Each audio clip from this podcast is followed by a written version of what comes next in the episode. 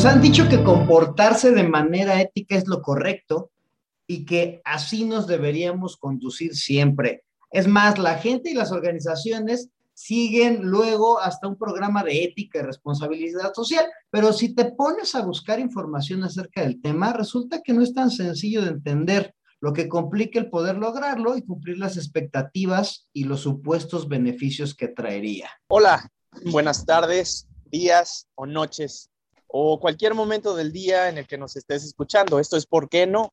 El podcast que busca preguntas a los hechos que te suceden o no te suceden de manera cotidiana y que aporta una serie de consejos finales para superar el no. Yo soy Héctor Trejo. Y yo soy Diego Sánchez y nosotros somos facilitadores de programas en entrenamientos corporativos, consultores en desarrollo organizacional y humano con más de 19 años de experiencia. Y hoy vamos a hablar de, no sé por qué Trejo, como que nos andamos metiendo aquí en camisa de once varas, pero traía ganas también de hablar de esto. te vamos a hablar de por qué no sirve ser ético. Y como el Trejo, pues no es ético, y yo no le entiendo mucho al show, pues trata, pues ahora sí nos pusimos a la tarea de conseguir a un expertazo y resulta que uno de mis profesores que yo recuerdo con más cariño del mundo mundial en aquellos ayeres de mi juventud, es expertazo en eso, pues hoy nos acompaña el doctor Juan González Pérez, él es profesor de cátedra de la, de la Escuela de Humanidades y Educación del TEC de Monterrey. Y pues es un expertazo en esto, yo lo quiero mucho y pues bienvenido Juan a ¿Por qué no? Muchas gracias Diego, muchas gracias Héctor por por esta oportunidad y con mucho gusto estaremos en conversación con ustedes. Híjole, Juan, y pues muchas gracias por acompañarnos y pues entrémosle al tema, ¿eh? Y fíjate que a mí se me hace que gran parte de lo que vamos a hablar va, tiene que ver con el entendimiento. Y creo que ese es el por qué no que tenemos aquí. Pues la gente cree que no sirve ser ético, pues porque realmente no, no entiendo qué es, qué es la ética, y de hecho yo este, me puse aquí a googlear un ratito, así como que dije, vamos a buscar algo sencillito que poner en la introducción.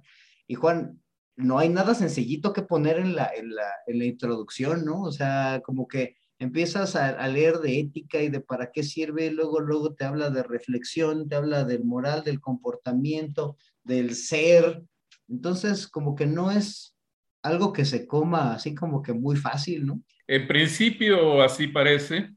Eh, yo quisiera, eh, a, manera de introducción, cambiar un, eh, poco el sentido de la, de la, pregunta que identifica a su programa. yo más bien lo, quisiera ponerlo en, en, afirmativo. ¿Para qué sirve ser ético? Porque la otra pregunta implícitamente lleva la interpretación de que todos somos no éticos, de que, eh, de que todos en general en nuestra sociedad eh, tenemos eh, comportamientos que llamamos o denominamos no éticos y no estoy totalmente de acuerdo con eso.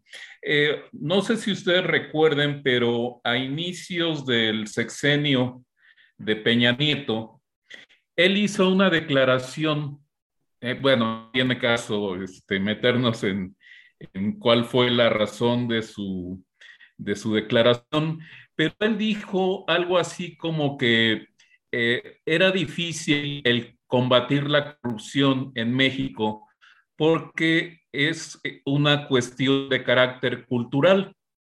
Y él y recibió muchas, muchísimas eh, críticas porque precisamente eso implicaba que por naturaleza los mexicanos tendemos a ser eh, corruptos, tendemos a ser propensos a, prácticas no correctas, no justas, no eh, buenas eh, en el sentido del el bienestar social. Y, es por eso que, yo prefiero cambiar el sentido de la pregunta. Ahora, hablando de, de qué es la ética, efectivamente te puedes encontrar muchas muchas acepciones. La ética es algo tan antiguo que ya desde el año 400 antes de Cristo, Sócrates eh, Platón y Aristóteles, que fueron los grandes padres de la, de la filosofía antigua, pues ya traían esta conversación. Ya, ya ellos se cuestionaban qué era, qué era lo mejor o qué debía catalogarse como el mejor comportamiento del ser humano en su vida social. Y es precisamente esa, esa la definición que yo quisiera plantear de manera muy, muy simple, muy sencilla, para que sea pues del entendimiento eh, general y mucho más comprensible. Y es actuar de acuerdo, o que cada ser humano actúe de acuerdo a los principios, a los principios que rigen la buena vida en la sociedad.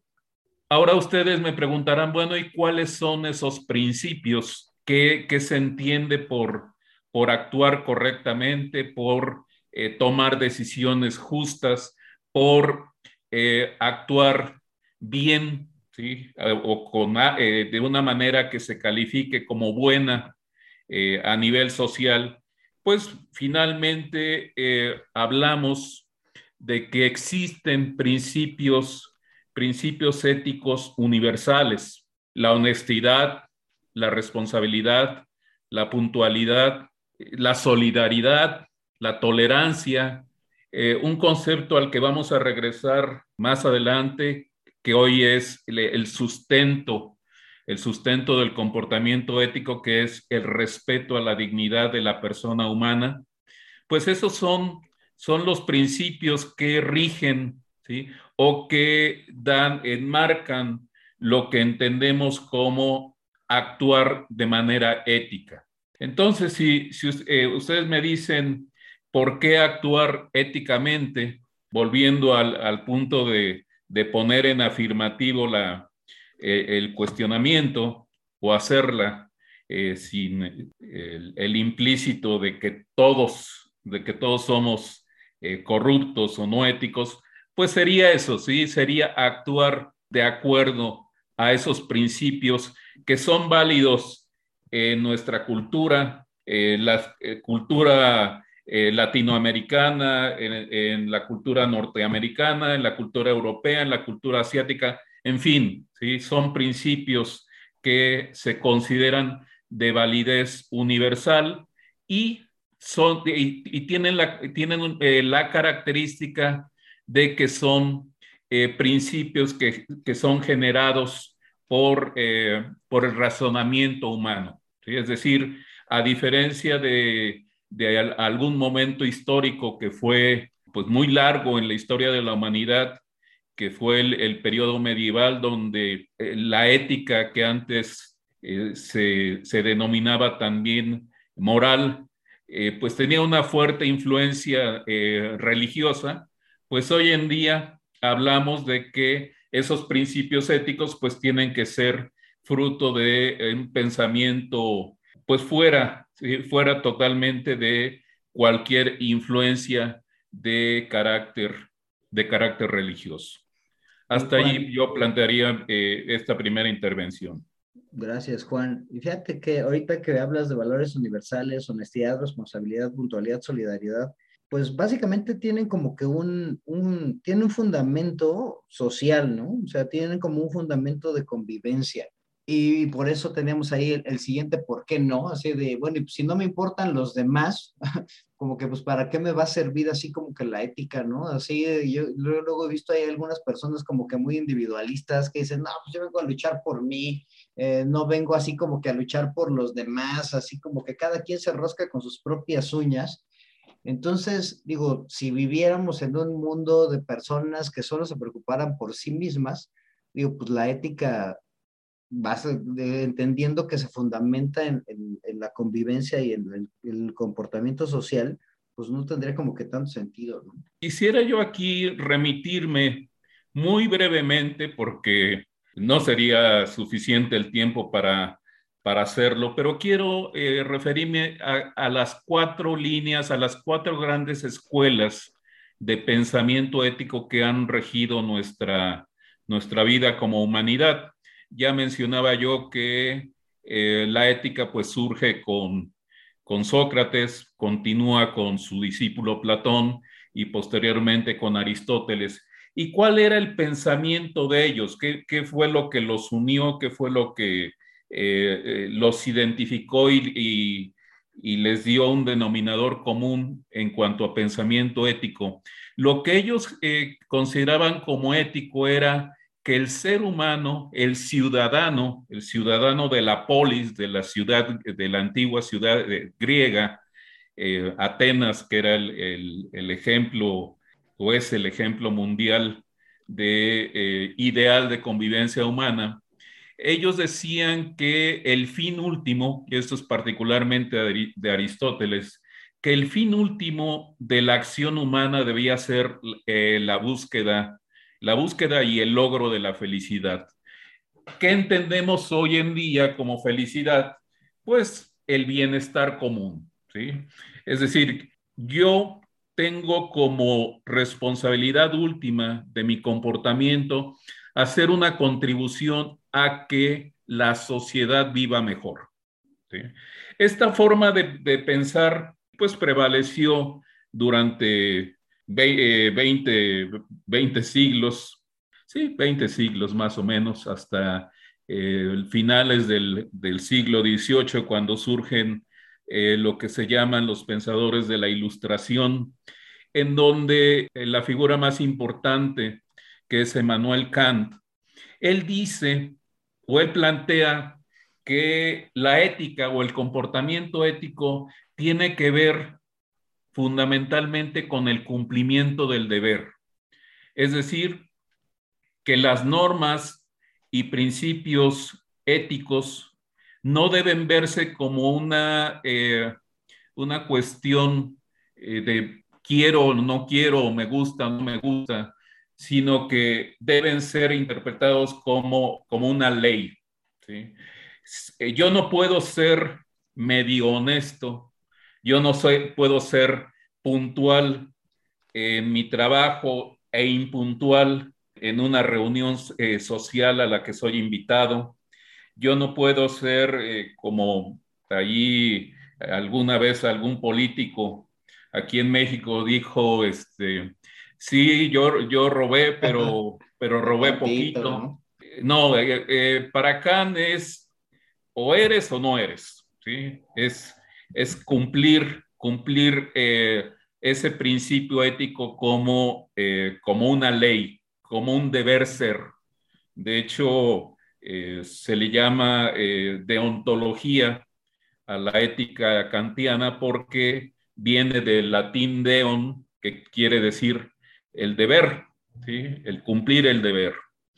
Estas, estas dos formas de pensamiento pues prevalecieron prácticamente hasta el siglo XX, en donde surge precisamente ese pensamiento que, eh, o sea, se afirma ese pensamiento que tú planteas del individualismo, ¿sí?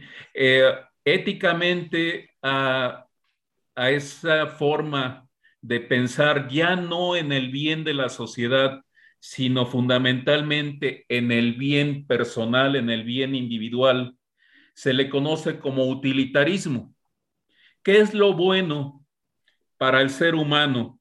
¿Sí? Ya no es actuar eh, por el bien de la sociedad ya no es cumplir la ley, sino ahora es hacer lo que le produzca el mayor bien al mayor número de personas, ¿sí? O evitar el mayor mal al mayor número de personas, ¿sí? Pero esta también, este pensamiento deriva también en una forma de pensar que se le atribuye, o en un pensamiento, un dicho que se le atribuye a Maquiavelo, en donde dice que eh, eh, para lograr el fin no importan los medios, sino que finalmente eso que tengo yo como, como propósito, pues lo debo lograr a como dé lugar. Y esa, y esa fue una forma de pensamiento que prevaleció prácticamente en, en todo el, en todo el siglo XX o que se afianzó prácticamente todo el siglo XX, eh, conjuntada o combinada con esa, esa forma de pensar individualista, es decir, en donde lo más importante es el yo. Hacia la cuarta y última tendencia o ideología ética que tenemos hoy en día todavía eh, vigente y presente, presente más que nunca, es la, eh, la, que tú ya mencionaste, que es la responsabilidad social. ¿Qué, ¿Qué fue lo que ocurrió hacia finales del siglo XX, por ahí de los, de los 80 que la sociedad comenzó a, a darse cuenta que la acción del ser humano la acción eh, particularmente eh, concentrada en, la actividad empresarial, pues sí, obviamente debía tener como propósito el, logro económico, el obtener utilidades. Si una empresa no, no obtiene beneficio económico, pues no es negocio. y, no estoy diciendo que esa forma de pensar elimine eso, ¿sí? sino que eso fue lo que vimos como sociedad como primero y único objetivo de la actividad eh, en, los negocios, de la actividad empresarial del ser humano. Eh, este concepto de responsabilidad social lo que introduce es el hecho de pensar que un negocio, que una empresa, que una organización pues no solamente está eh, orientada o debe estar orientada a la generación del beneficio económico, sino que formada por seres humanos, pues también debe ver por el bien de esos seres humanos que la integran y por el bien de los seres humanos que están en el entorno que rodea a, esa, empresa o eh, el entorno en el cual gira eh, la actividad de, dicha empresa. Y un elemento más que tiene que ver con la ecología. Nos empezamos a, nos empezamos a dar cuenta, y esto ustedes ya, ya estarán conscientes porque ya, ya andaban por aquí en el mundo rondando con, con plena conciencia. Eh, fue, hasta, fue hasta entonces que nos empezamos a dar cuenta que la actividad del ser humano estaba ocasionando trastornos eh, en el ecosistema que iban a ser irreversibles, ¿sí? o que van a ser muchos de ellos irreversibles para las generaciones futuras. Y, de ahí nace eh, lo que se conoce como el principio del desarrollo sustentable. ¿Qué es el desarrollo sustentable? Pues realizar tu actividad en el presente sin que lesiones eh, eh, el, el, bienestar de las generaciones futuras.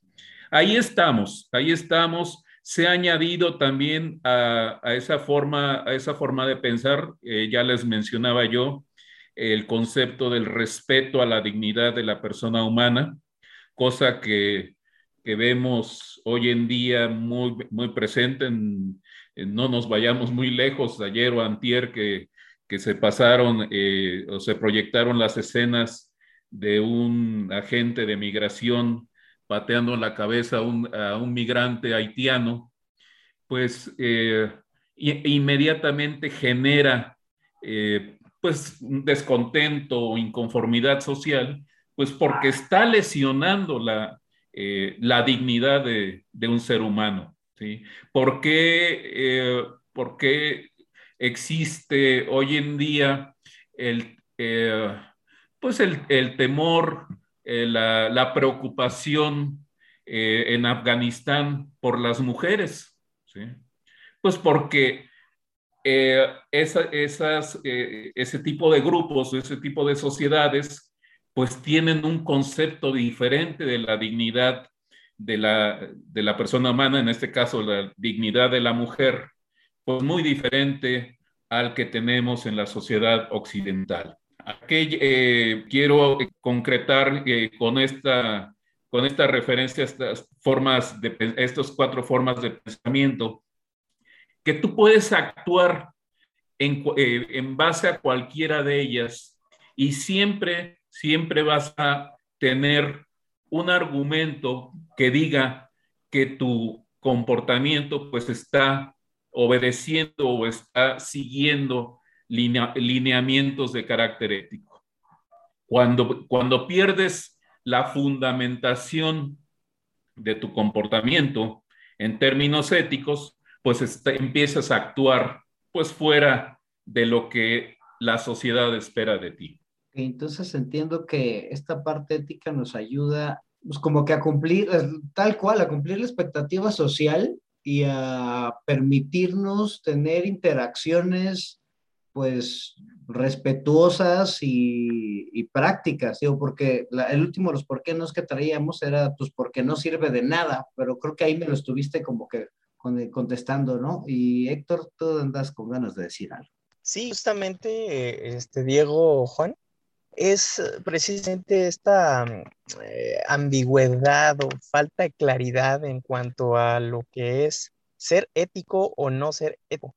Es decir, así como la cultura occidental tiene una forma pues más o menos aceptada de, lo que es ser ético, hay otros, otros, pues otro mundo que igual, pues la forma de entender la ética es muy distinta, ¿no? Así que existe.